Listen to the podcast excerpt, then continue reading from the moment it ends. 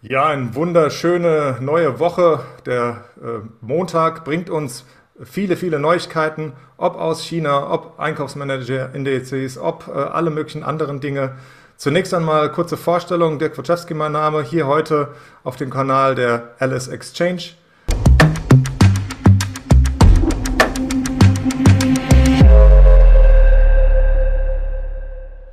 Wir wollen uns mit den Erdem heute mit dem Händler unterhalten, ein Interview führen und ihn natürlich speziell auch auf die China-Werte, speziell auf die Geschehnisse am Markt, beispielsweise die heutigen ja, Unternehmen, die beispielsweise auch Bericht, Berichte publiziert haben, kurz unterhalten.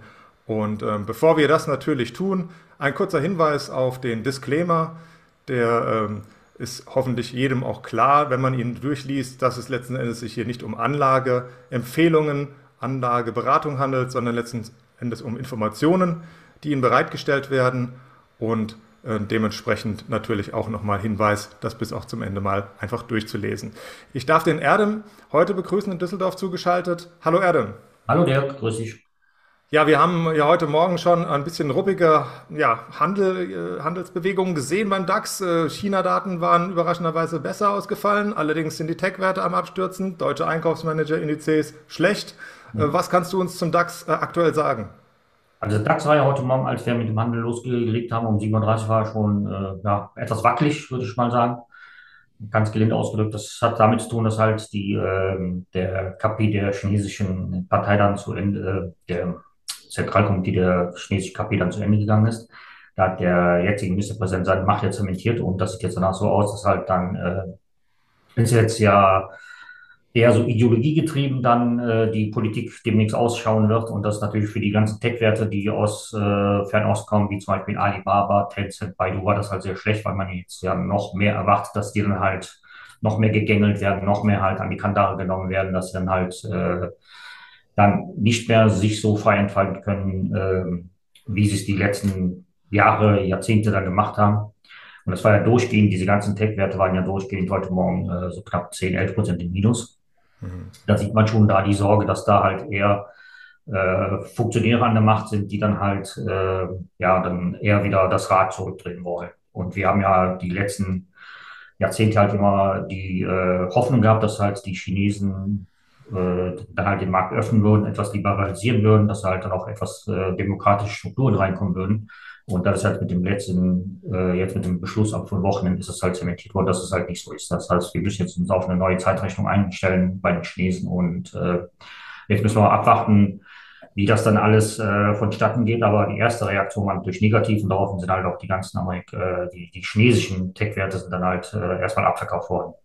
Ja, wenn man sich die Alibaba mal jetzt, äh, hast du ja auch genannt, mal anschaut äh, über einen längeren Zeitpunkt, dann ist das natürlich ein Trauerspiel für einen Langzeitinvestor äh, und nicht nur für Trader. Da ging es natürlich nur abwärts, wie auch bei vielen anderen. Ob das jetzt die USA sind, die da mit ihren neuen Bilanzregelungen natürlich dazwischen gepfiffen haben und die natürlich auch unter Druck gebracht haben, mal davon abgesehen. Wir haben heute Morgen schöne BIP-Daten zumindest gesehen, 3,9 Prozent im dritten Quartal zugelegt. Man hatte hier 3,4 Prozent erwartet. Also von da wegen mal wenigstens ein Punkt, der positiv war. Ähm, Deutschland ist natürlich hier von China auch in einer gewissen Weise auch abhängig, mhm. ist äh, ja, Deutschlands bester Kunde, äh, parallel zu den USA natürlich. Und ähm, wir haben natürlich auch heute Morgen parallel dazu Einkaufsmanager-Indizes bekommen. Ähm, was hast du da auf dem Schirm?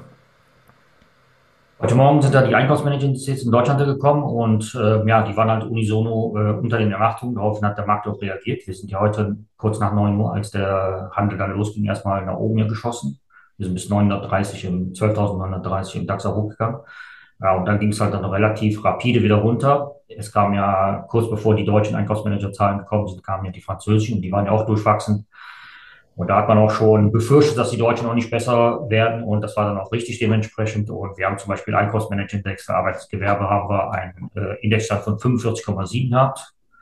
Ähm, erwartet waren 47,1, also da war es schon äh, erheblich schwächer. September-Zahlen waren sie bei 47,8. Also sieht man schon, da ist ein Abwärtstrend drin und dass äh, die äh, Einkaufsmanagement-Index für die Dienstleistungen waren von äh, bei 46,6 anstatt 48 und da war auch der September-Zahl war dann noch bei 48,4. Also sieht man schon, dass halt äh, die negative Stimmung in den Markt eingepriesen wird, äh, sei es jetzt halt durch Krieg Ukraine, Russland oder sei es jetzt äh, diese ganze Lieferkettenverzögerung, was jetzt auch dann äh, langsam auch mal durchschlägt. Und ja, momentan ist dann halt die Stimmung am Markt dann eher negativ. Ja, also Einkaufsmanager-Indizes für diejenigen, die das nicht so oft beobachten. Alles, was unterhalb der Schwelle von 50, also sogenannte Expansionsschwelle ist, ist halt eben recht negativ einzupreisen.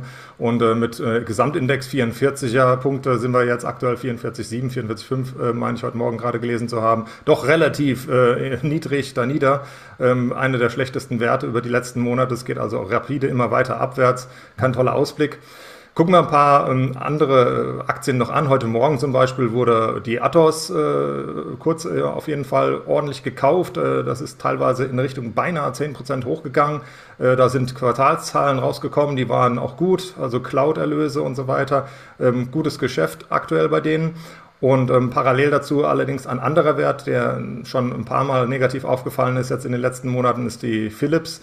Äh, die haben heute Morgen dann nochmal die offiziellen Daten publiziert. Äh, vorläufige waren ja schon bekannt, die Miserablen. Was kannst du äh, da noch vielleicht noch mit dazu sagen? Also von meiner Seite könnte ich höchstens noch dazu sagen, natürlich, die möchten jetzt hier 4000 Mitarbeiter möglichst schnell tatsächlich entlassen. Mhm. Keine besonders tollen News.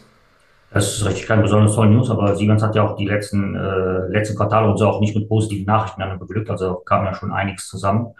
Und wenn ich mich recht erinnere, war der Höchststand der Aktie, ich glaube, bei, bei 40 Euro und jetzt sind wir schon bei 12,87, ist heute immer noch 3% im Minus.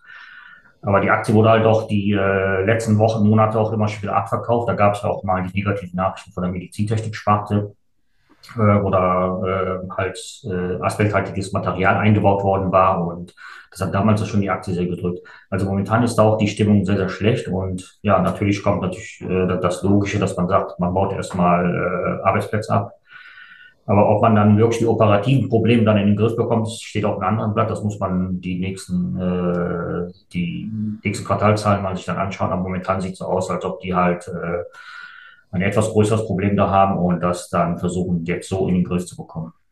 Ja, super. Wahrscheinlich auch äh, vielleicht einmal äh, so eine Art Punkt für eine Watchlist, den Wert einfach mal darauf zu packen und zu beobachten, ob da vielleicht ein Turnaround, äh, Turnaround äh, daraus werden kann, zumindest mal aus der Sicht. Also es ist keine Anlageberatung, aber wenigstens mal so ein Hinweis, dass man das auf die Watchlist packen könnte.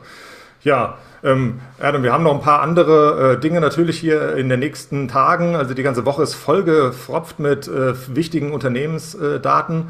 Die Berichtssaison ist ja ähm, in, den zweiten, in der zweiten Woche erst richtig am Gas geben.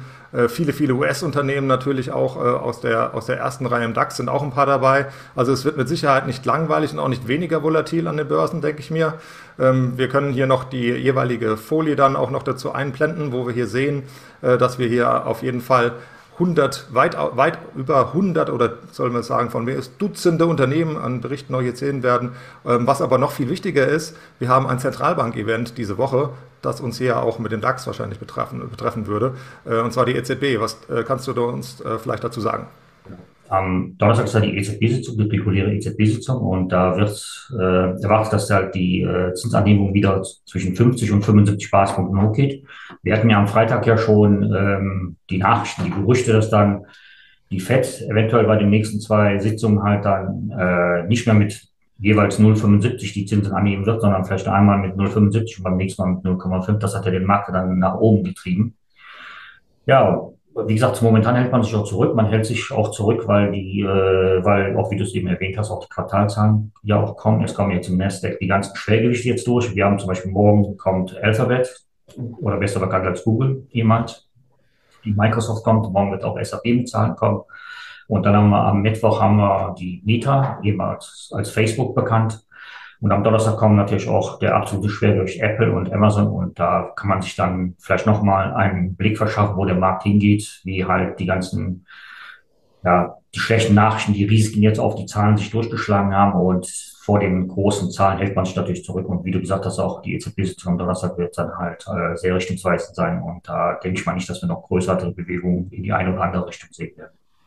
Ja, super. Wir haben heute noch im Verlauf des Tages, beziehungsweise auch noch nachbörslich bei den USA, noch einige US-Konzerne zumindest äh, noch in der Pipeline, was Bericht angeht. Alexandria Real Estate oder Brown Brown, Cadence Systems, ähm, möglicherweise auch noch Crown Holdings, ähm, Discover Financial Services, Logitech International, äh, Qualtrics, äh, das ist eine äh, Abspaltung von SAP, Packaging Corporation of America, wir haben Sun Communities und auch noch Science Bank Corporation. Also da ist einiges dran, äh, was heute auch noch ähm, im Nachbörslichen ist. Was wir natürlich heute auch noch im Verlauf des Tages haben, es sind noch Einkaufsmanager-Indizes aus den USA, die dürfen wir auch nicht vergessen, unter den Tisch fallen lassen. Also die von S&P Global, die von ISM kommen dann äh, im Nachlauf den nächsten Tag.